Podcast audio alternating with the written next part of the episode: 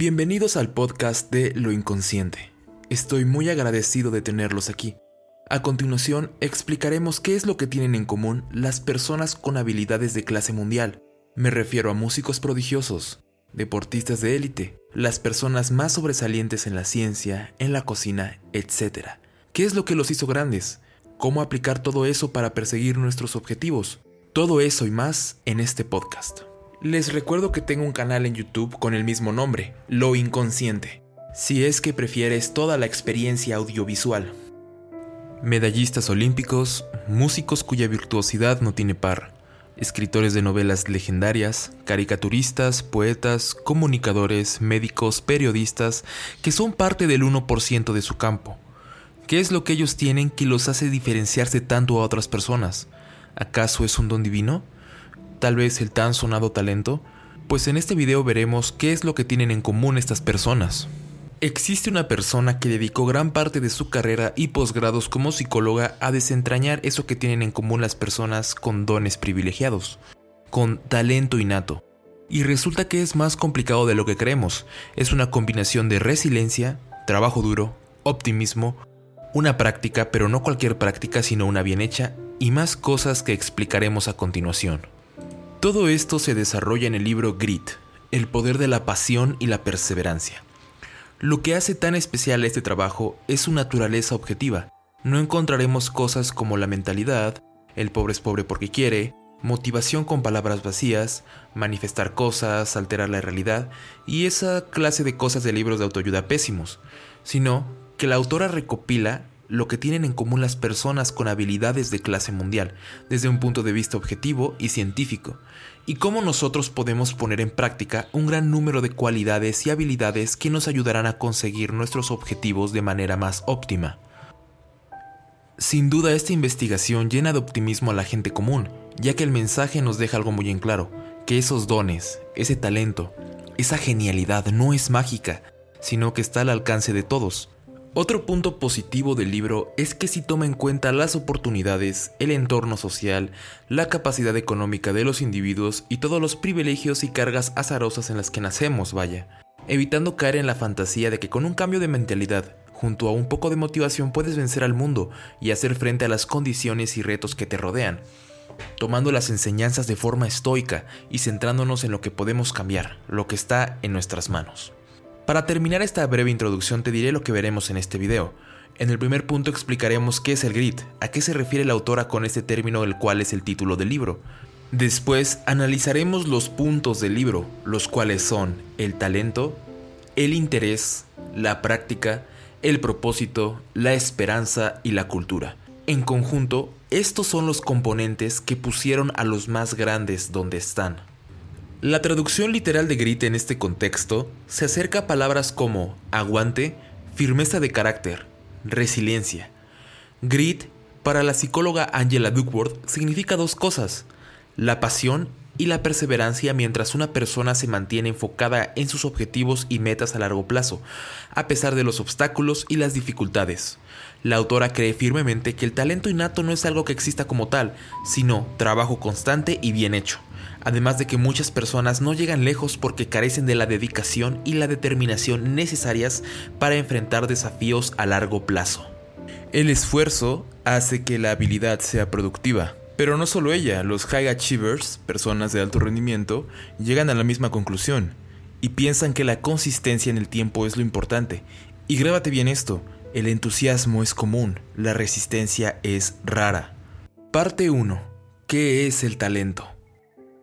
¿Qué es el talento desde una mirada objetiva? ¿Y qué papel juega cuando se trata de conseguir lo que queremos? La verdad es que estamos distraídos por el talento.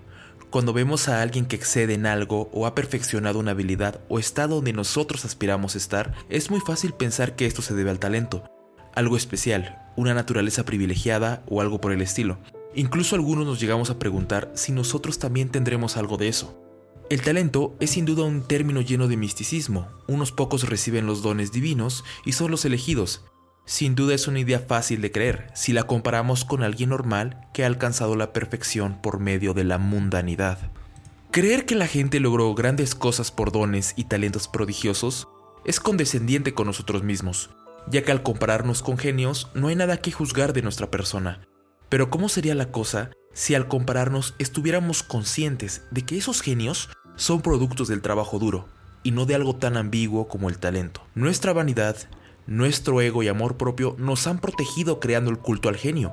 Pensamos que el genio es algo mágico, de esa forma no estamos obligados a compararlos con nosotros y encontrar nuestras fallas. Llamar a alguien divino o especial significa, aquí no hay necesidad de competir.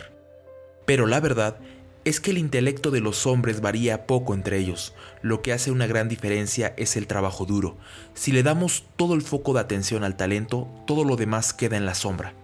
Esta investigación concluye en una cosa, no hay absolutamente nada superhumano, solo cosas hechas consistente y correctamente. Estos factores juntos producen la excelencia, pero esta excelencia necesita años para ser alcanzada. Parte 2. El interés. El interés es la curiosidad que nos mueve a descubrir y hacer cosas nuevas. Muchos de nosotros tenemos intereses desde pequeños, cosas que nos parecen más divertidas o interesantes, como el espacio exterior, la música, la literatura fantástica, los videojuegos y un gran etcétera. Cuando observamos a la gente con mejor desempeño, determinada y resuelta, es decir, los genios, tenemos la creencia que su interés nace de la forma más dramática, un evento mágico y monumental, que parece obra del destino, pero la verdad es que no es así. Estos genios adquieren sus intereses como cualquier otra persona. Incluso, estos llamados genios iban de interés en interés y hacían una variedad de cosas distintas a lo que los hizo grandes.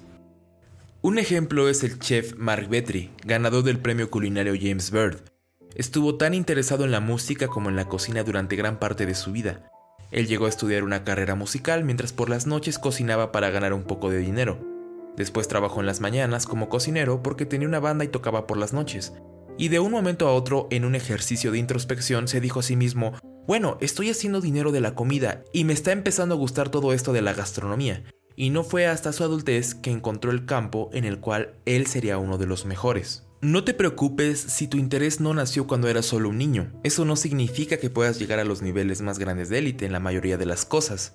Hay muchas formas en las cuales nace el interés, un documental, un familiar, un amigo, una canción, vivencias personales, películas, historias, animes, y estarás de acuerdo que hay muchas más. Infórmate, conoce gente, intenta cosas nuevas, reflexiona y medita. Si aún no lo tienes claro, hazte las siguientes preguntas. ¿En qué me gusta pensar? ¿En qué divaga mi mente? ¿Qué me gusta? ¿Qué es lo más importante? El interés se acaba, no es algo espontáneo que llega para quedarse. Este tiene que ir activándose cada vez que mejoremos o avancemos en nuestro campo. Esto sucede al ir aprendiendo. El interés debe ser activado una y otra vez. Encuentra formas de que eso pase. Ten paciencia, eso toma tiempo. No dejes de preguntar cosas. Inevitablemente las preguntas conducen siempre a más preguntas. Tú sigue cavando. La gente que está en lo más alto ama lo que hace. Encuentra gente con los mismos intereses, un mentor que te inspire. No importa tu edad o qué tan informado estés en el tema, con los años tu conocimiento y dominio crecerán junto a tu seguridad y ganas de saber más. Aunque te sientas un experto, cava más, profundiza en tu interés, porque el cerebro anhela novedad. Recuerda ser el aprendiz eterno que siempre está dispuesto a aprender y escuchar. No permitas que tu ego te convierta en el experto arrogante que todo lo sabe sobre su área. Una de las dificultades más grandes al cultivar un interés es sin duda las expectativas cero realistas. Incluso varios psicólogos han llegado a la conclusión que estas expectativas son la razón por la cual la mayoría de los jóvenes no tengan un buen desempeño en sus intereses, y más cuando estas expectativas son alimentados por el sentimiento de ser un novato prometedor, o ser halagado por hacer las cosas muy bien al principio, ya que eventualmente encontraremos retos agotadores y abrumadores, y por supuesto que es gratificante ser un novato prometedor, pero ser un experto es infinitamente más gratificante. La gente ha confundido trabajo duro con talento innato, pero la pasión y sobre todo la perseverancia son necesarias para una excelencia de clase mundial. Para hacer algo realmente bien, tienes que hacer un viaje muy largo y en eso consiste el interés. Cogerle el gusto a eso, hacerlo una y otra vez hasta que se convierta en nuestra segunda naturaleza. Es muy importante que realmente hagamos eso que amamos, eso que nos gusta. Nadie quiere ver o ser una persona que le gusta enseñar y ayudar a los demás llevando a cabo tareas logísticas tediosas que lo merman porque no es algo que disfruta y viceversa. Normalmente a los jóvenes se les dice que no hagan aquello que les gusta porque no es funcional en el mundo real. Y quisiera ser yo el que te diga, no le hagas caso a nadie y haz lo que te gusta. Pero en esta economía y sistema predatorio, esto no siempre será posible. Si tú eres este caso, la mejor idea es ir cultivando intereses en otras áreas que sean más remuneradas. El interés es indispensable. En varias ramas de la ciencia se han llegado a un gran número de respuestas definitivas gracias a personas con gran interés y pasión por su campo. Y ya para pasar al siguiente punto, tiene que quedar en claro que no porque ames algo serás necesariamente bueno en eso, al menos no sin trabajo duro adecuado. Parte 3. Práctica. Hay una frase muy conocida y que probablemente todos hemos oído. La práctica hace al maestro. Es una verdad a medias. La frase debería ser, la práctica correcta hace al maestro. La gente con mejor desempeño en su campo saben que no solamente se practica por practicar. Expliquemos esto con un ejemplo. Hay una gráfica en la cual se compara a dos violinistas. Ambos estudiaron música en la misma universidad. Ambos tienen la misma edad, el mismo sexo y ambos tienen 10.000 horas de práctica. Sin embargo, uno excede en virtuosidad en la ejecución del instrumento. ¿Acaso se debe al talento? ¿Uno nació para la grandeza en la ejecución y el otro no? La verdad es más complicada en sí. Esto se debe a una práctica del instrumento diferente, llamada práctica deliberada. Los que mostraron la mejoría superior son violinistas de clase mundial que hicieron una práctica deliberada, mientras los estudiantes menos determinados acumularon el mismo tiempo pero mostraron una mejoría mucho menor.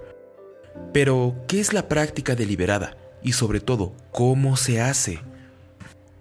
El primer punto es que establecen una meta definida. Segundo, se centran en una cosa específica de su rendimiento general en vez de centrarse en lo que saben y son buenos, se centran en un punto débil específico. En base a eso, buscan intencionalmente retos que aún no pueden cumplir. Una vez que tienen esta tarea difícil y desafiante, se repite con toda la atención y habilidad una y otra vez hasta que ésta ha sido dominada por completo. El violinista de élite, Roberto Díaz, lo expresa de la siguiente manera. Ensaya todos los días, encuentra tu talón de Aquiles, ese problema en tu habilidad en la música es lo que necesita ser resuelto. Así terminas trabajando con gran esfuerzo en una debilidad específica.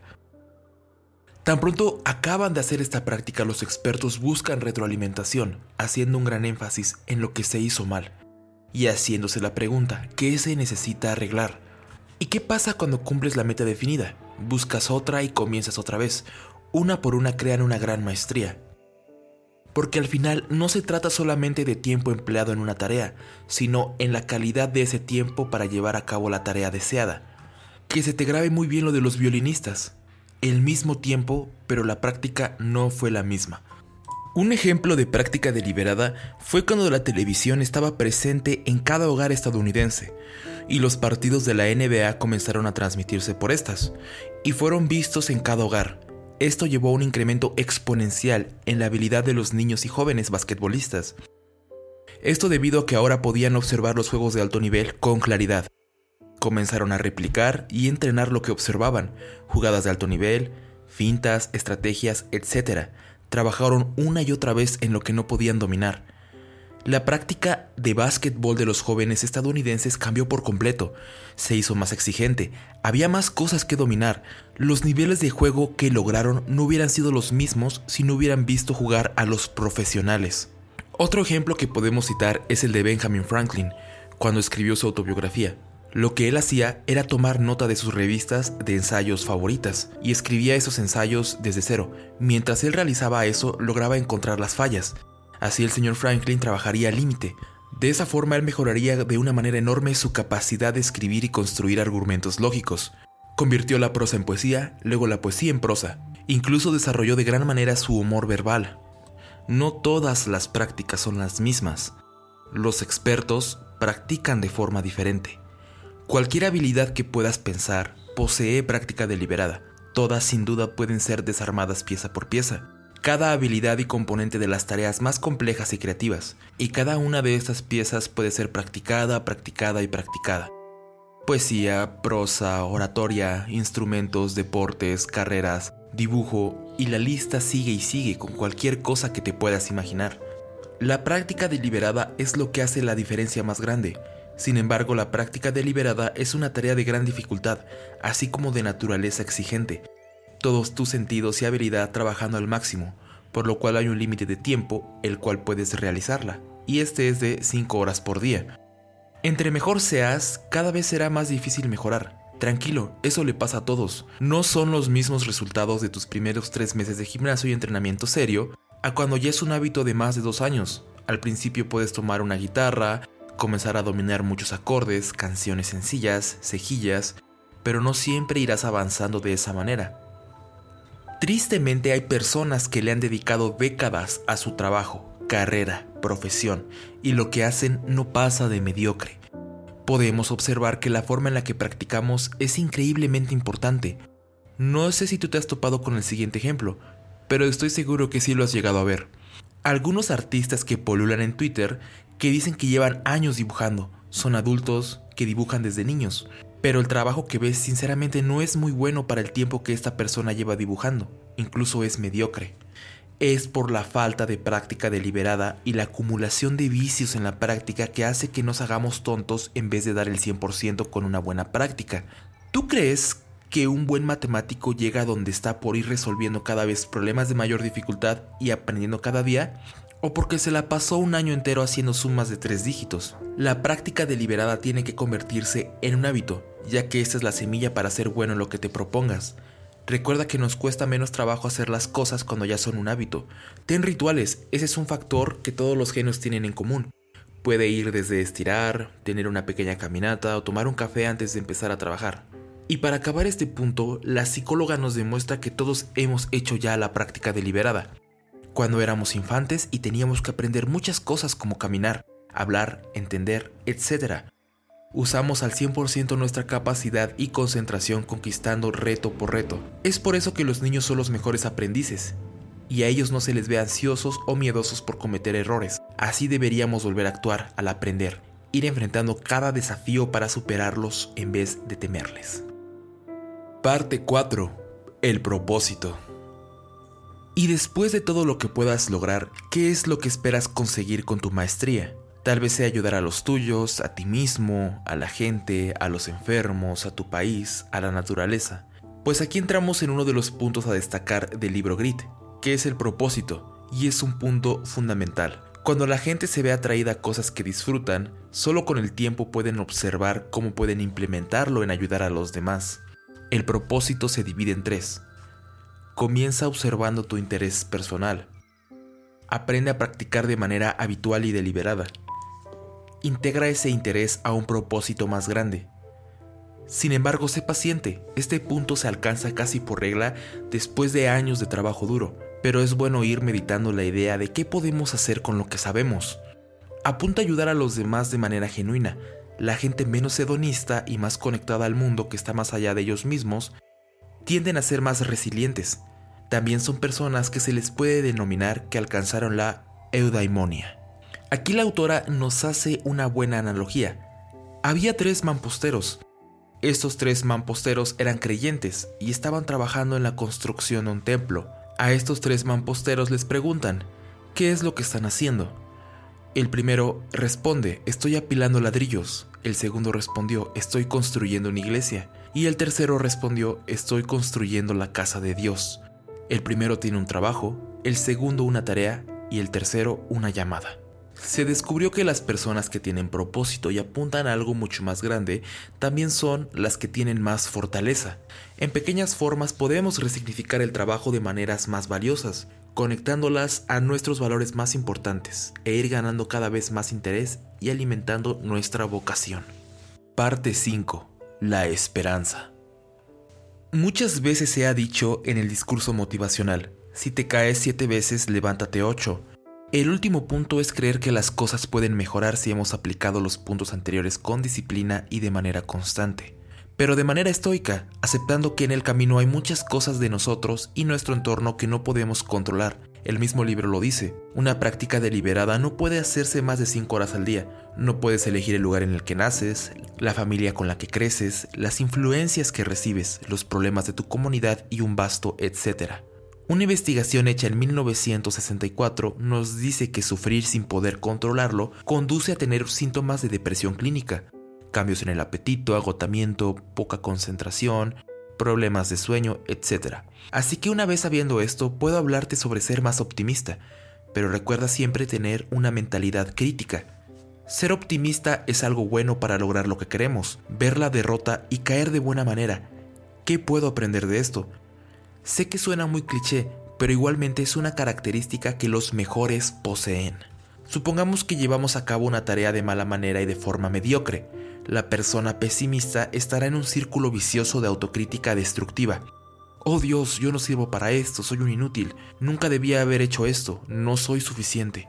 Mientras que la gente resiliente tiene una mentalidad más optimista con ellos mismos y cuando fallan ellos piensan, bueno, ¿en qué me equivoqué? Tuve bastantes distracciones, los nervios afectaron mi desempeño, no trabajé de manera profunda y solo me hice tonto. ¿Cuál es una lección que puedo hacer de todo esto? Aquí la recomendación es que analices tu monólogo negativo cuando no hagas bien las cosas, resignificar tus fracasos y tus caídas de forma que puedan ser algo constructivo. Eso es mucho mejor que ser nuestro propio verdugo. Un avance decepcionante. Es mejor que empiece a trabajar de manera más eficiente. Recuerda que si prevaleces en buscar una forma de cambiar tu situación, hay una enorme chance de que lo consigas.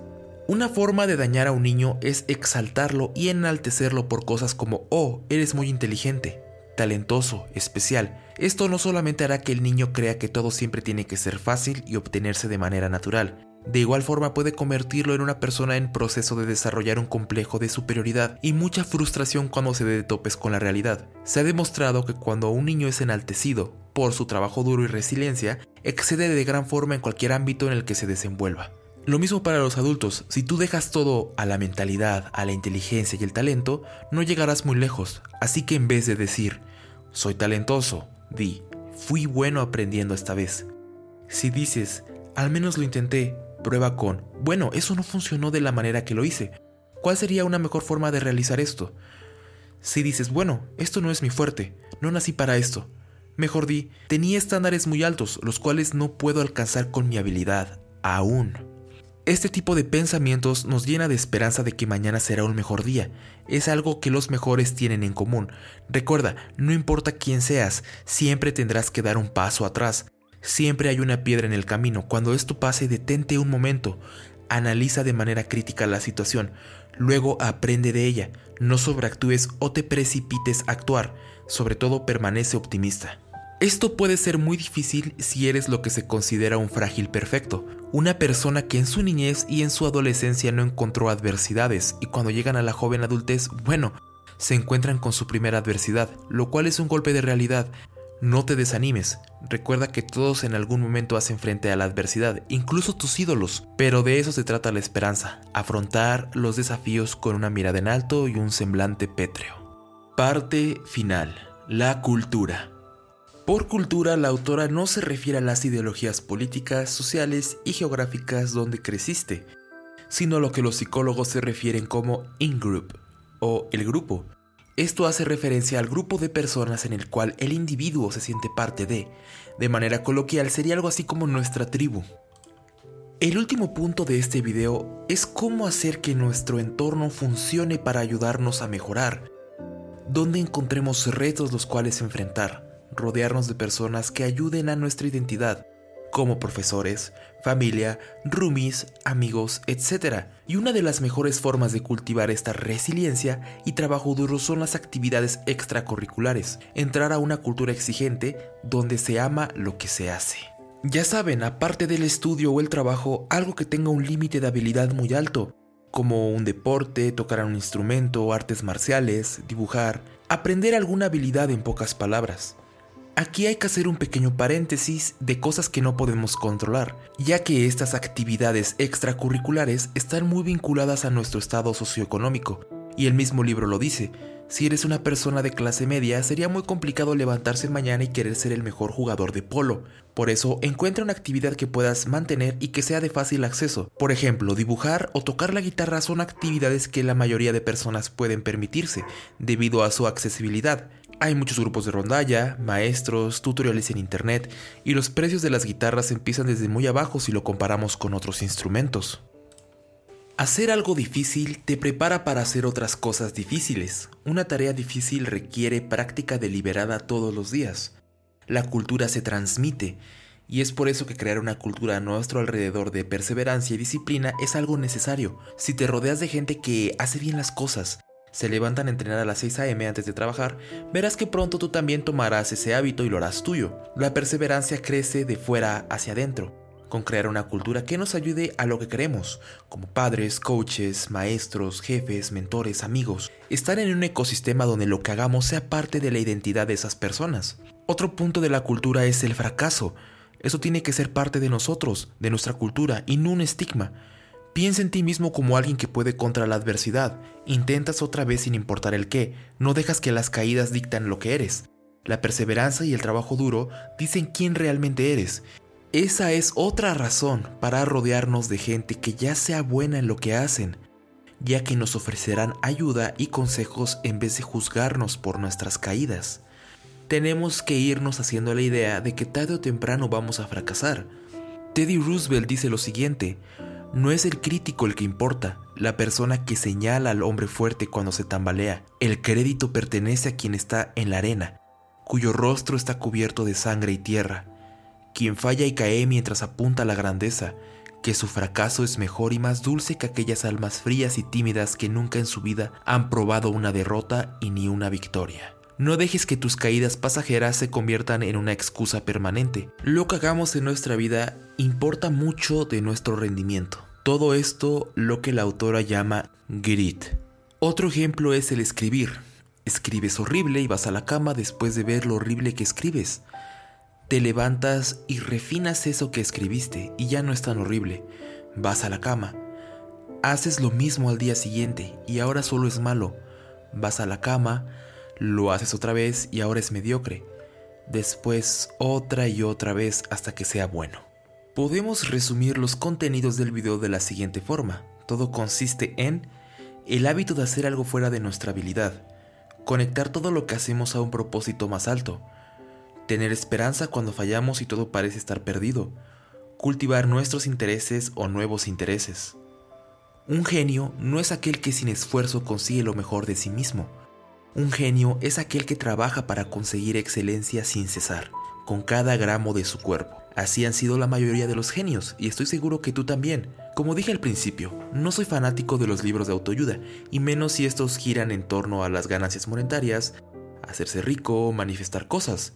Pero este libro es muy bueno y diferente. Vuelvo a hacer el énfasis de que es un trabajo de psicología con diversas herramientas que pueden ayudarnos a cumplir diversos objetivos, que van más allá de resultados financieros, como una mejor ejecución en un instrumento, dibujar con una técnica mejorada, escribir mejor, ya sea ficción o cualquier otra cosa, hacer stand-ups, destacar en un deporte. La verdad es que este libro da un montón de ejemplos que no mencioné en este video. Yo solo me limité a resumir algunas de las cosas que me parecieron relevantes, te invito a que tú mismo leas el libro y saques tus propias conclusiones, así como las cosas que te parecieron más importantes, y cuidándote en el camino del trabajo como la máxima cosa de la vida, de la sociedad del cansancio y las trampas de creer que nuestro valor como seres humanos solo reside en lo que podemos producir y lo que somos capaces. Eso ha sido todo por este podcast. Muchas gracias por haber escuchado donde quiera que estés. Te deseo una buena mañana, tarde o noche. Espero que puedas checar mi otro contenido y hasta la próxima. Te recuerdo que acabas de escuchar a Lo Inconsciente.